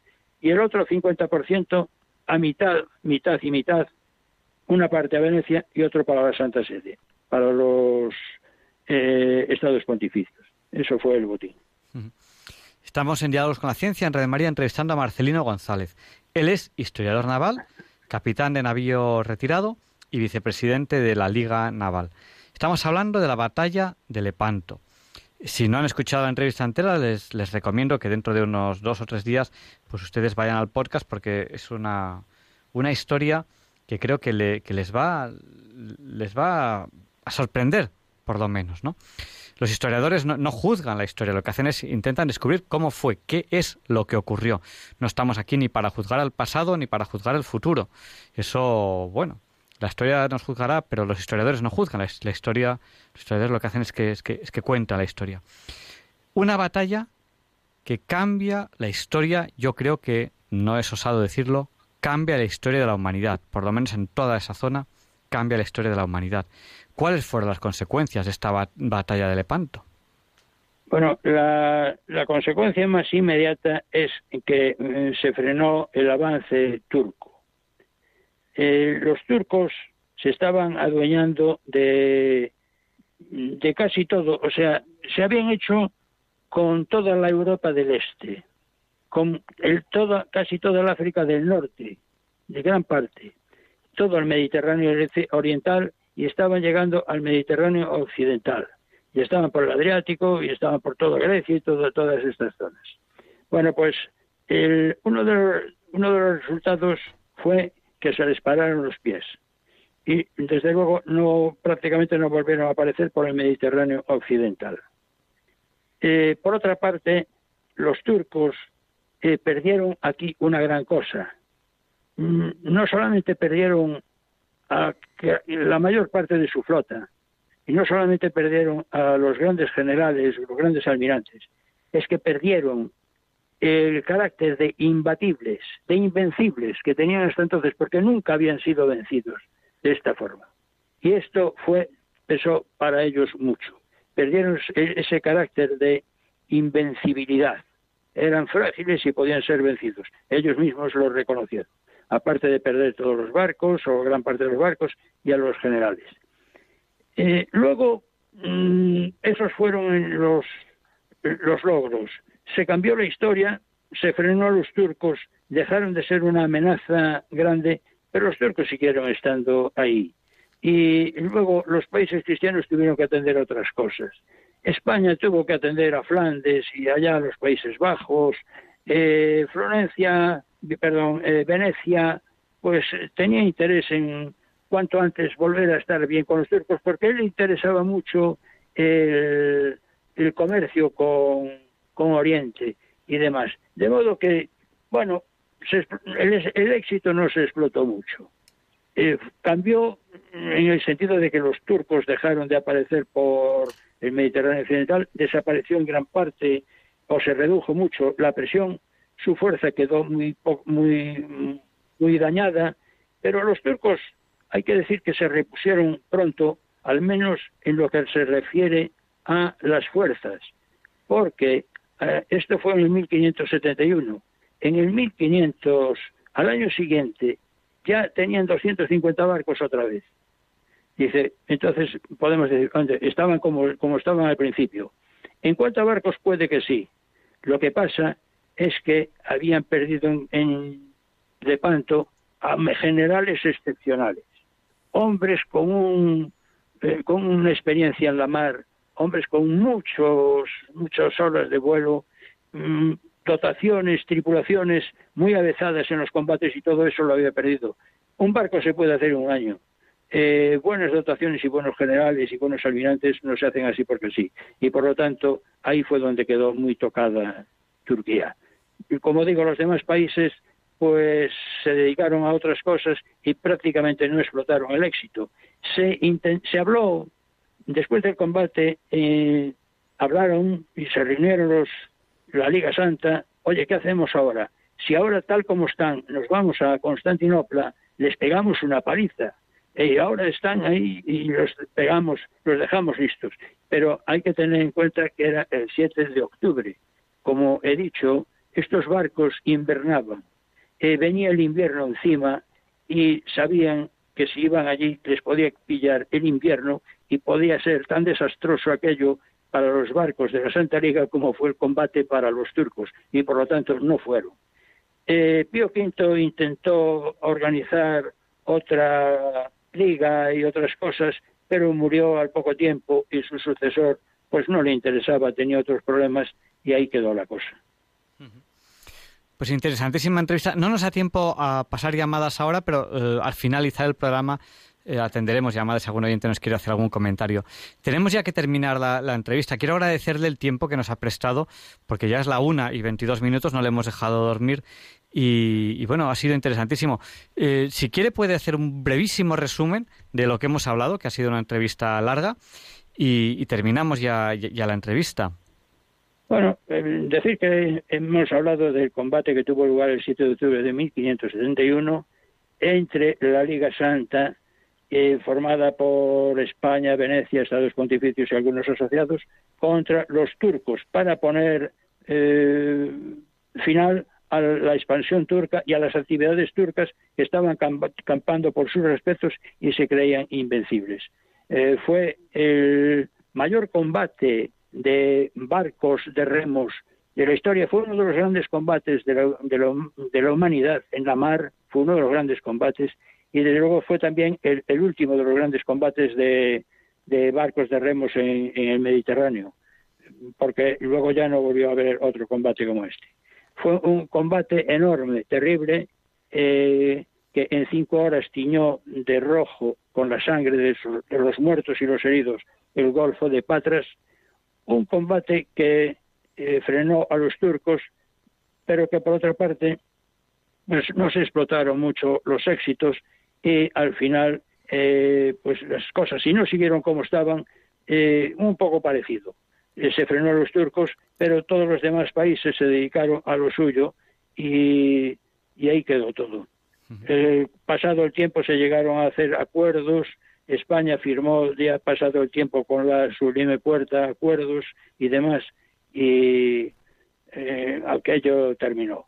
Hubo un antes y un después de Lepanto, indudablemente, y fue una gran victoria y desde luego, eh, como dijo eh, Cervantes, que había sido, como digo, soldado en, en el combate, estaba enfermo cuando eh, se produjo el combate, salió a cubierta, le dijeron, oye, tú que estás enfermo, vete, no, yo quiero estar pelear aquí, estaba enfermo. Y fue, como él dijo, la más alta ocasión que vieron los siglos. Pues muchísimas gracias, buenas noches y gracias por habernos dedicado, dedicado su tiempo. Y, bueno, en un día tan especial como es hoy ya, eh, Día del Carmen, ya es 16 de julio de 2021. Muchas gracias y buenas noches. Buenas noches, ha sido un placer. A usted. Y a continuación, Luis Antequera nos explica por qué hoy El Día del Carmen, 16 de julio de 2021, no es un día cualquiera. Y aprovecho para felicitar a todas las personas relacionadas con el mundo de la mar. It's a lovely day today, and whatever you've got to do, I'd be so happy to be doing it with you. But if you've got something that must be done, and it can only be done by one, there is nothing more to say. Except it's a lovely day for saying it's a lovely day.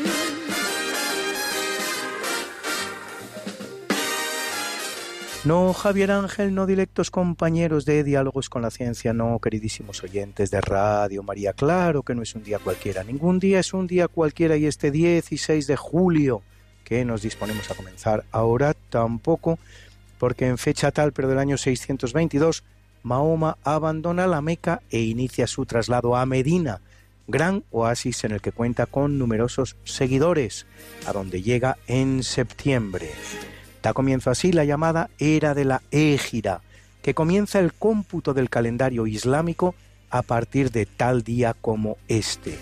Hoy los musulmanes se hallan en el año 1442 de esa era, que no es exactamente el resultado de restar al año cristiano el año 622 en que se inicia, pues el año islámico es lunar y en consecuencia algo más corto que el año gregoriano.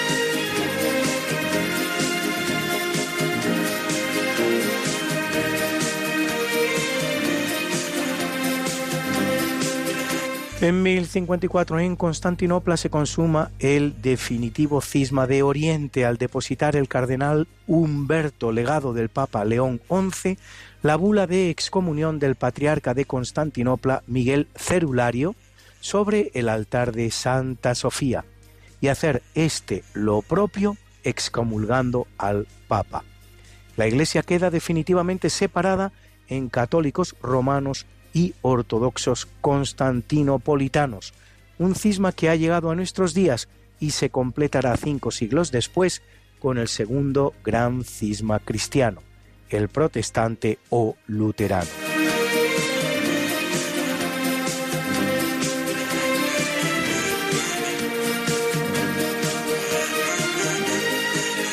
En 1661 un banco sueco emite el primer papel moneda que circula en Europa. El origen del papel moneda hay que hallarlo en China, donde empieza a circular de manera oficial en 812. Y en el siglo X ya tenían un sistema de circulación muy bien estructurado. Junto al papel moneda aparecen también los falsificadores, cuya condena será la pena capital. En el siglo XIII, el viajero veneciano Marco Polo describe en su libro de las maravillas, en el que relata su estancia en la China, el uso del papel moneda en el imperio. Los primeros billetes europeos de los que existe constancia aparecen en Suecia, los que el cambista Johann Palmstruch entrega como recibo a quien deposita oro en el Banco de Estocolmo, fundado por él a España llegan en 1780, durante el reinado de Carlos III.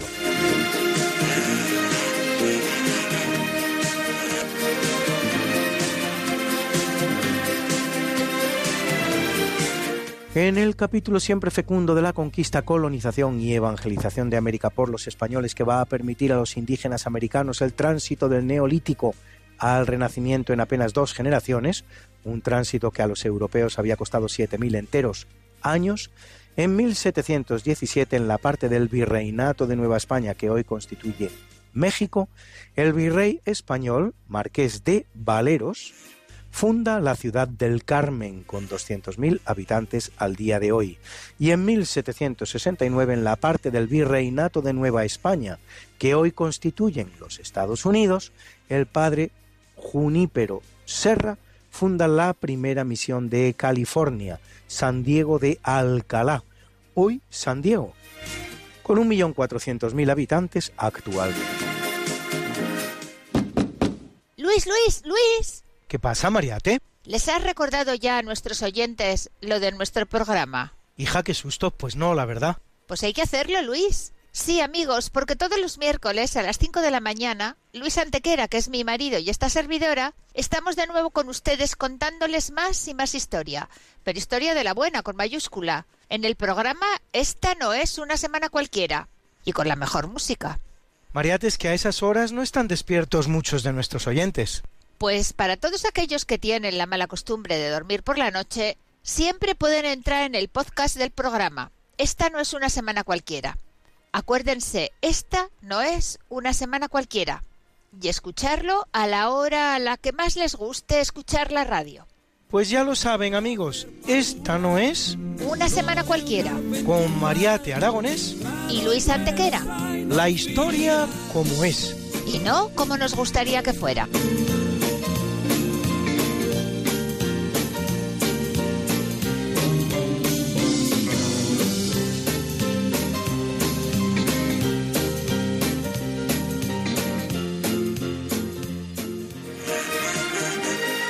En 1945, en el desierto de los Álamos, en Estados Unidos, dentro del proyecto que británicos y norteamericanos inician en 1940 y el ejército norteamericano continúa desde 1942, tiene lugar la primera explosión nuclear de la historia. Solo 21 días después, el 6 de agosto de 1945, los norteamericanos lanzan sobre Hiroshima la primera bomba atómica sobre una población civil, con el devastador resultado de 200.000 víctimas mortales. A ella seguirá una segunda arrojada el día 9 del mismo mes, con otras 100.000 víctimas civiles. Se da la circunstancia de que la ciudad elegida para la segunda bomba era Kokura, la cual se salvó del bombardeo debido a la escasa visibilidad que el humo de los incendios causados por las bombas incendiarias de la vecina Yaguata el día anterior habían producido. De entonces data la expresión nipona la suerte de Kokura para describir un acto de buena fortuna.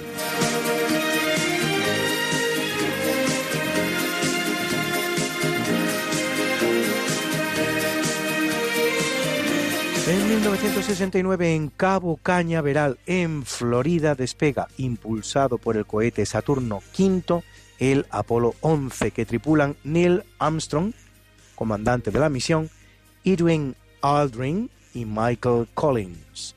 Cuatro días después, el 20 de julio, Armstrong se convierte en el primer ser humano que posa su pie sobre la superficie de la Luna, en el llamado Mar de la Tranquilidad.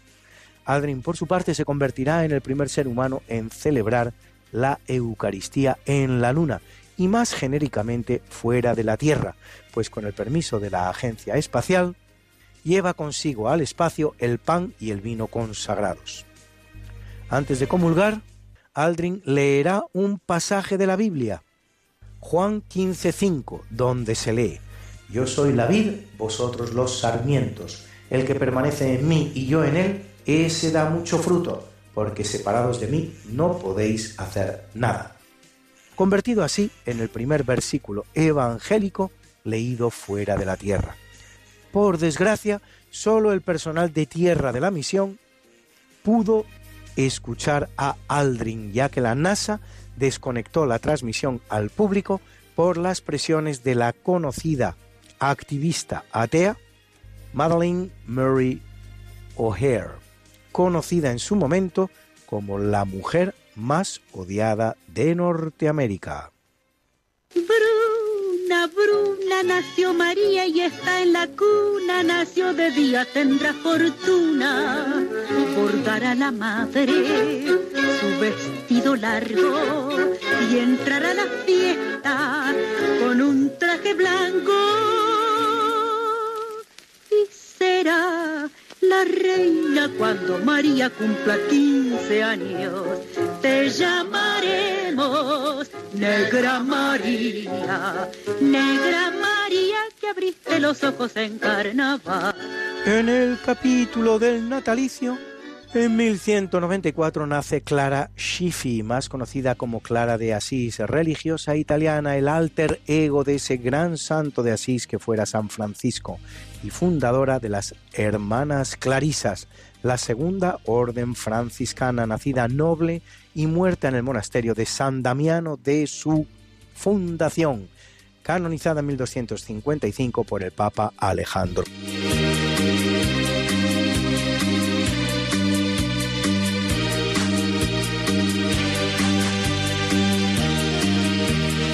Gran día para el celuloide, pues nace la gran actriz norteamericana Barbara Stanwyck, a la que hemos visto en títulos como Double Indemnity, titulada Perdición en España, o El extraño amor de Martha Ivers. Y en 1911 lo hace la gran bailarina de la historia del cine, Ginger Rogers, con la que disfrutamos en películas como Kitty Foyley o Sombrero de Copa pareja inolvidable de ese otro gran bailarín que fue Fred Astaire. Aquí nos canta este divertido Night and Day, noche y día.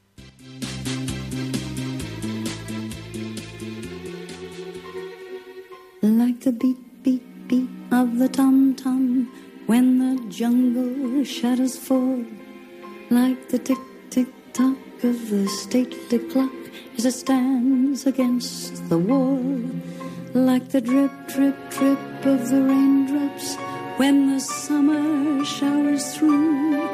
So a voice within me keeps repeating you, you, you, night and day. You are the one.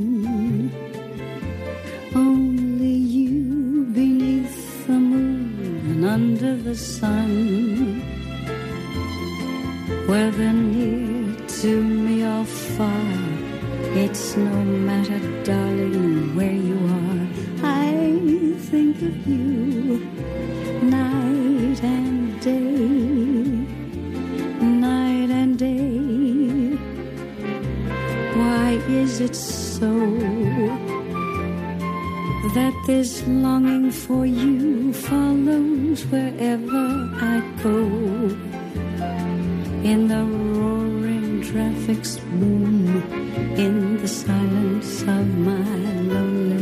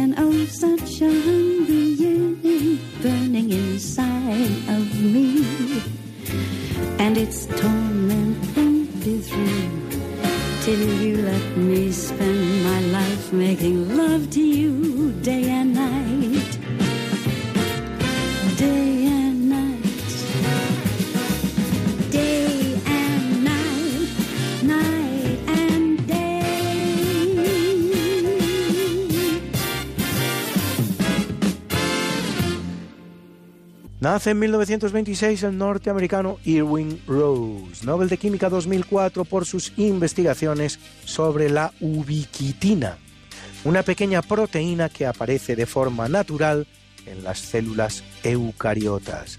Y en 1929, Carmelo Bernaola, compositor español de la generación del 51, autor de más de 300 obras, entre otras, esta que algunos de ustedes reconocerán fácilmente.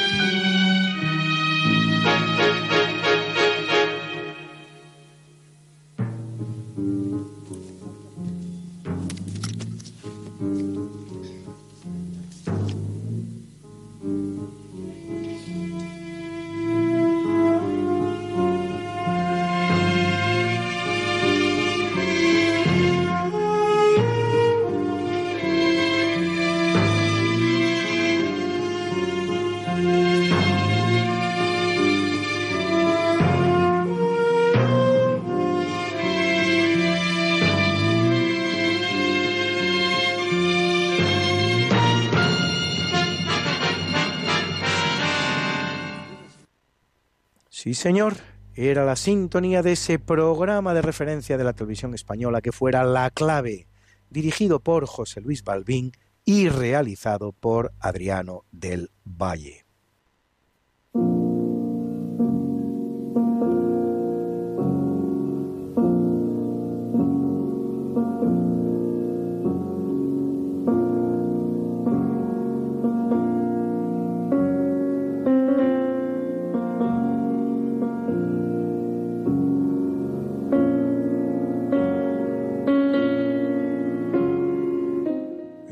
Capítulo del obituario muere en 1216 Lotario dei Conti di Segni, más conocido como Inocencio III centésimo, septuagésimo sexto Papa de la Iglesia Católica, que lo es 18 años durante los cuales defiende la plenitudo potestatis o supremacía del papado sobre cualquier otro poder terrenal, incluido el del emperador, y gran impulsor de las cruzadas, de las que convoca hasta cuatro y de muy diversa naturaleza.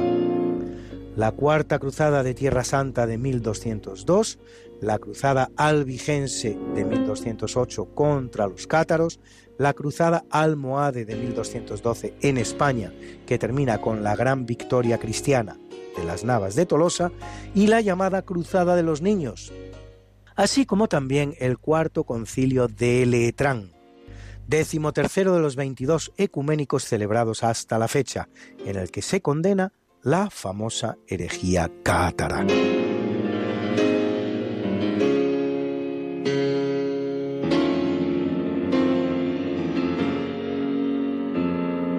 Y es un mal día para los premios Nobel, pues en 1916 muere el ruso Ilya Meshnikov, Nobel de Medicina 1908, padre de la ciencia de la inmunología que formula su teoría de la fagocitosis, la cual explica la capacidad del cuerpo humano para vencer las enfermedades infecciosas. Y en 1994 lo hace el estadounidense Julian Schwinger, Nobel de Física 1965, que formula la teoría de la renormalización y predice el fenómeno de los pares electrón-positrón, conocido en su honor como efecto Schwing.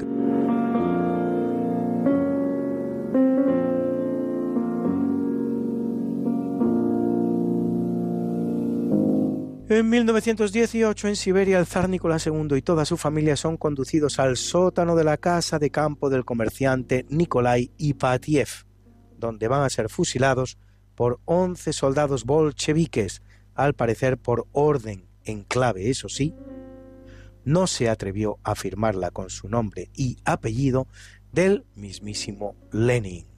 El rey de Inglaterra había ofrecido acogerlos y de hecho las autoridades comunistas habían accedido a la oferta, pero cuando van a entregarlo, Jorge V, temeroso de las posibles consecuencias del acto en su agitado país, se arrepiente y deniega el asilo. Hoy todos los componentes de la familia son santos de la Iglesia Ortodoxa.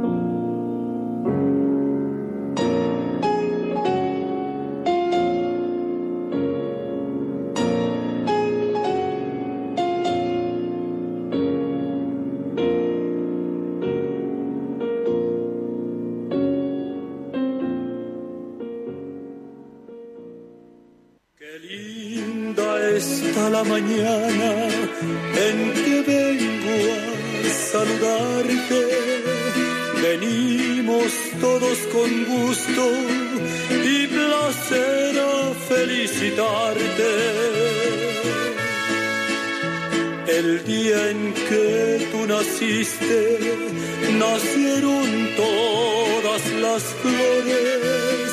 En la pila del bautismo cantaron los ruiseñores.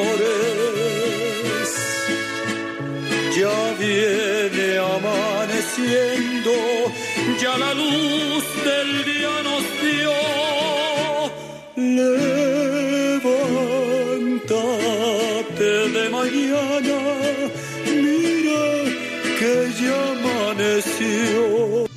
felicitamos hoy a Pinchas Zuckerman, violinista y director de orquesta israelí, nacido en Tel Aviv el mismo año en que Israel accedía a la independencia, 1948, que cumple 73, y al norteamericano Tony Kushner, dramaturgo y guionista premio Pulitzer 1992 por su obra Ángeles en América, una fantasía, y autor del guion de la película Múnich que dirigirá Steven Spielberg, el cual cumple 65. Y a ese gran deportista español que tantas satisfacciones diera a sus compatriotas, Miguel Indurain, ganador de cinco Tours de Francia y de dos Giros de Italia. Campeón del mundo contrarreloj, campeón olímpico contrarreloj y poseedor del récord de la hora durante dos meses en 1994, que cumple 57, y a una persona con la que esta sección está muy en deuda, Larry Sanger, cofundador de la Wikipedia, un hermoso proyecto de enciclopedia que vamos escribiendo entre todos, el cual tanto ha aportado al mundo del conocimiento y la divulgación, que cumple 53.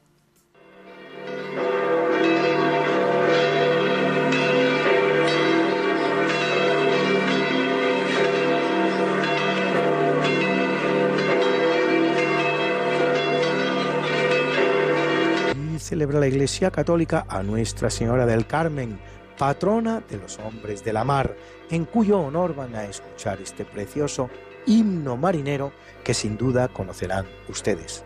Por cierto, procedente como tantas otras celebradas melodías del fecundo mundo de la zarzuela española, en este caso de la titulada El molinero de Subiza, de Cristóbal Oudrid la salve marinera, y no cualquier salve marinera, no, sino la que le cantaron los guardiamarinas de la Escuela Naval de Marín al Papa Benedicto XVI en Santiago de Compostela durante la visita que girara a la ciudad en 2010.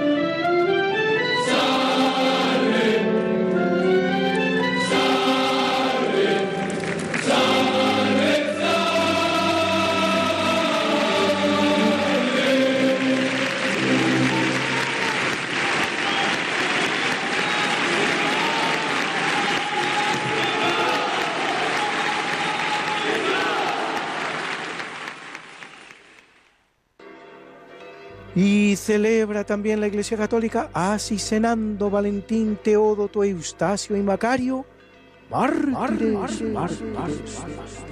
Ateneman, Milón, Monulfo, Eustaquio, Gondulfo y Vitaliano, oh, a María Magdalena Postel, fundadora, fundadora, a Elvira Abadesa, y a Abundancia Edburga, Edith Gobán y Justiniano, confesores,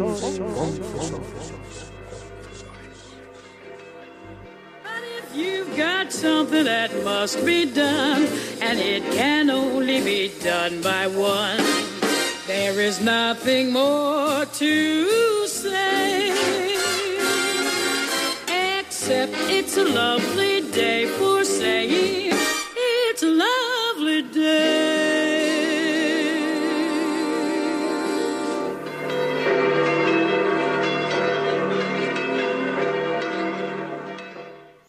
Y les había prometido un poquito de tiempo para llamar por teléfono si así lo consideraban oportuno. Pero tienen que darse muchísima prisa porque nos quedan apenas dos o tres minutos para terminar el programa. Si quieren participar ahora, ahora mismo en el programa, tienen que llamar. Cojan papel, cojan bolígrafo o cojan lápiz y apunten. El número al que tienen que llamar si quieren participar ahora en el programa es el 91 005 94 19. Pero no tarden, porque se nos acaba el tiempo. Apenas tenemos dos o tres minutos para atender sus llamadas. Si no habían podido apuntarlo, apunten ahora. 91 005 94 19. Y vamos a dar paso a una primera llamada que nos está entrando ahora mismo. Buenas noches, ¿con quién hablamos? Hola, buenas noches, soy bienvenido. Buenas noches, bienvenido. Díganos, le voy a pedir brevedad porque tenemos muy poquito tiempo. Díganos. Eh, ¿Resolviste la ecuación aquella o no? Pues es que, sinceramente, no he tenido mucho tiempo. Deberías ver cómo es mi verano con cuatro niños, un perro, corriendo y corriendo todo el día para arriba y para abajo, acabando el curso, poniendo notas, exámenes finales, reunión de departamento hoy, junta de escuela mañana. Esto es un no, un no acabar. Y no sé si seré capaz Yo te de. Oye, escucha, escucha, escucha. Dime. Yo te bendigo. Pues te lo Te agradezco. bendice, te bendice mi nombre. Pues muchas gracias. Venga, Dios. Un fuerte abrazo. Igualmente. Gracias. Pues si desean eh, participar en el programa, todavía les queda un minuto. Tienen que llamarnos al 91 005 94 19. Y mientras pasa y terminamos ya este programa con este minuto, eh, quiero recordarles que ya estamos en verano. Y la sintonía del verano para muchos de nosotros es la siguiente.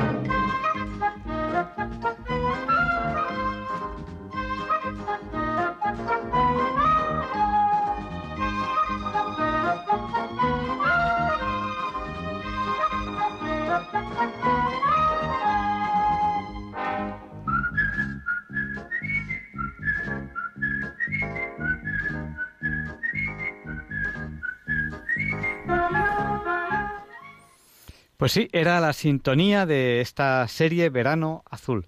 Terminamos ya el programa de hoy, 16 de julio de 2021, Día del Carmen. Felicidades a todos los marinos. Les esperamos la semana que viene, si Dios quiere. No falten. Les dejamos con el Catecismo de la Iglesia Católica, con Monseñor José Ignacio Munilla, con esta oración que a veces hago, Señor, dame una voz como la de Monseñor Munilla y una sabiduría como la suya. Y le pedimos a San Juan Pablo II que interceda por nosotros para que se nos libre del mal. Gracias por haber compartido estas dos horas con nosotros.